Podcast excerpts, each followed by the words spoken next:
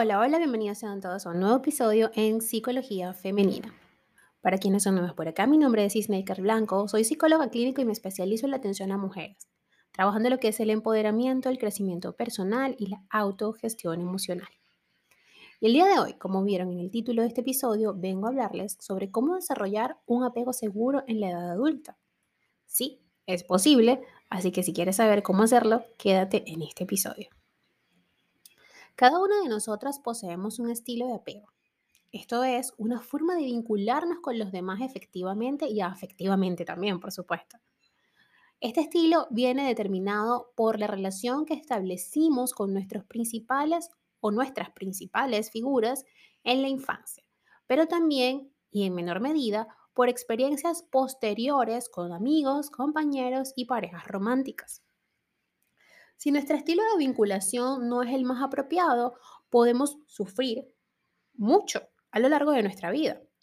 Por ello, quiero mostrarte cómo desarrollar un apego seguro en la edad adulta. Lo cierto es que no es una tarea sencilla. Modificar esta tendencia que también aprendimos durante nuestros primeros años. Hará falta un importante trabajo personal que no siempre resulta cómodo de realizar. Sin embargo, matizar estas actitudes y aprender a relacionarnos desde la confianza puede suponer un enorme y positivo cambio. El estilo de apego de una persona comienza a formarse durante los primeros años, en función de la atención y los cuidados que el bebé recibe. Así puede diferenciarse cuatro tipos de apego. El apego seguro, que se forma cuando los cuidadores son sensibles y receptivos a las necesidades del niño y responden de forma consistente. Ese pequeño crece sintiéndose amado y seguro. Es capaz de confiar en otros y tiene un buen concepto de sí mismo. Luego tenemos el apego evitativo. En este caso, los cuidadores ignoran la necesidad y llamados del bebé, no cuidan ni responden a sus emociones y al crecer, este niño aprende a reprimir lo que siente y a ser excesivamente independiente.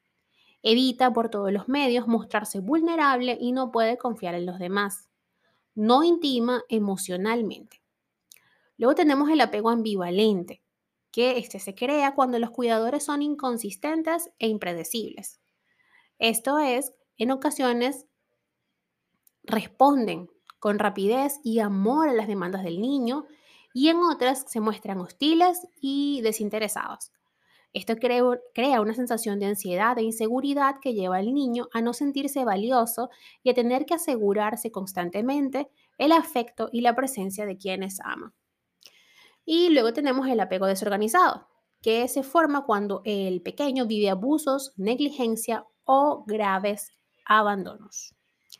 Presenta entonces una mezcla de síntomas ambivalentes y evitativos, Puede tener conductas explosivas, gran frustración y un fuerte rechazo, y a la vez anhelo de vínculos emocionales. Ahora, teniendo claro cuáles son los estilos de apego y quizás hayas podido identificarte con alguno de ellos, vamos a hablar de cómo desarrollarlo en la edad adulta. Lo ideal sería, en términos de felicidad personal y éxito en las relaciones, tener un apego seguro, Cualquiera de los otros casos nos traería complicaciones, dolor y frustración. Afortunadamente, hay algunos pasos que podemos dar para matizar nuestro estilo de apego, incluso siendo ya adultos. El reto para una persona eh, con apego evitativo, por ejemplo, es aprender a confiar y permitirse crear intimidad emocional. Así es importante atender a las siguientes cuestiones. Uno, comprender de dónde surge este apego evitativo y sanar las heridas infantiles. Es necesario aceptar que en cierto punto llegamos a sentirnos rechazadas y rechazados o minimizados y que por eso huimos de la intimidad.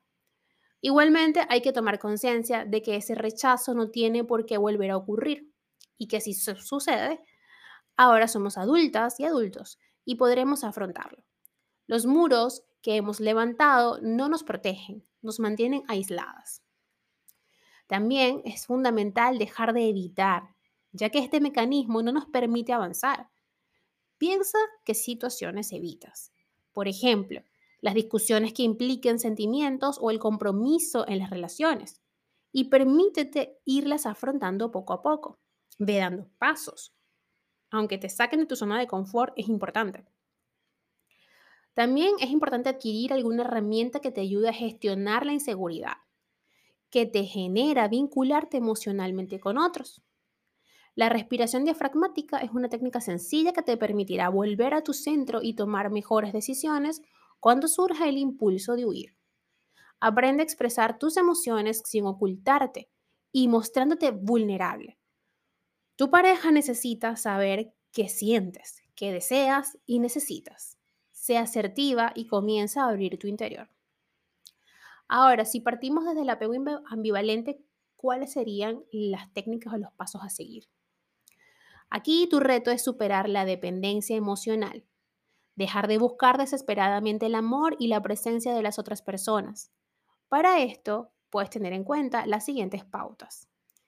Entiende que tus actitudes surgen de un niño herido que se sintió confuso, carente de afecto y no aceptado incondicionalmente. Es por esto que hoy te sientes siempre insegura y necesitas asegurarte constantemente de que los demás te quieran y estén allí para ti. Recuerda que ahora eres adulta y no dependes de nadie para sobrevivir. También es fundamental que refuerces tu autoestima, trabajes en tu amor propio y comiences a darte eso que tanto anhelas de los demás. Esto es amor incondicional, aceptación, consuelo y apoyo. Priorízate, ocúpate de ti y de tus necesidades y mejora la relación contigo misma. Cuida tu diálogo interno y las inferencias que haces de la conducta de los demás. En este estilo de apego es común estar muy alerta ante el comportamiento de los otros y preocuparnos y culparnos ante cualquier cambio en ellos. En lugar de pensar que es tu culpa, que has hecho algo mal y que vas a dejar de quererte, Procura ajustar tus pensamientos y no dejarte llevar. Puede ser muy positivo que amplíes también tu círculo social con personas nutritivas y enriquecedoras, para que las personas que necesitan eh, y disfrutan la intimidad incondicional, tener relaciones significativas es importante. Esto ayudará a no recargar toda la responsabilidad y las expectativas sobre tu pareja. Ahora, si tu apego es el desorganizado, puede ser necesario trabajar en las dos vertientes anteriores para desarrollar un apego seguro. Sin embargo, dado que este estilo de apego surge de un trauma complejo vivido en la infancia, lo más recomendable siempre será buscar apoyo profesional. Y pues aquí estoy yo, tu psicóloga Isneikar Blanco, para acompañarte. Sanar el pasado, aprender a gestionar los disparadores de ansiedad y a vincularnos sanamente puede ser especialmente difícil en este caso. Por tanto, la psicoterapia será de gran ayuda. Ciertamente, trabajar el apego es una de las cuestiones más complicadas por lo arraigado que se encuentra desde tanto tiempo atrás.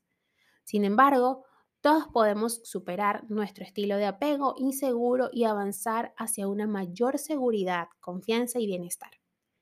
El cambio llevará tiempo y en muchas ocasiones surgirán de nuevo esas angustias o antiguas, mejor dicho, tendencias, pero con conciencia, perseverancia y trabajo personal podremos aumentar nuestro bienestar y la calidad de nuestras relaciones. Hasta acá el episodio de hoy, espero que lo hayas disfrutado y si ha sido así, por favor, déjamelo saber a través de mis redes sociales, en Instagram, Twitter, Clubhouse y Twitch como Psiqueplenitud 11, en Patreon como Psiqueplenitud y en TikTok como Snaker Blanco Psicóloga. Un fuerte abrazo y que tengan todas y todos un hermoso sábado.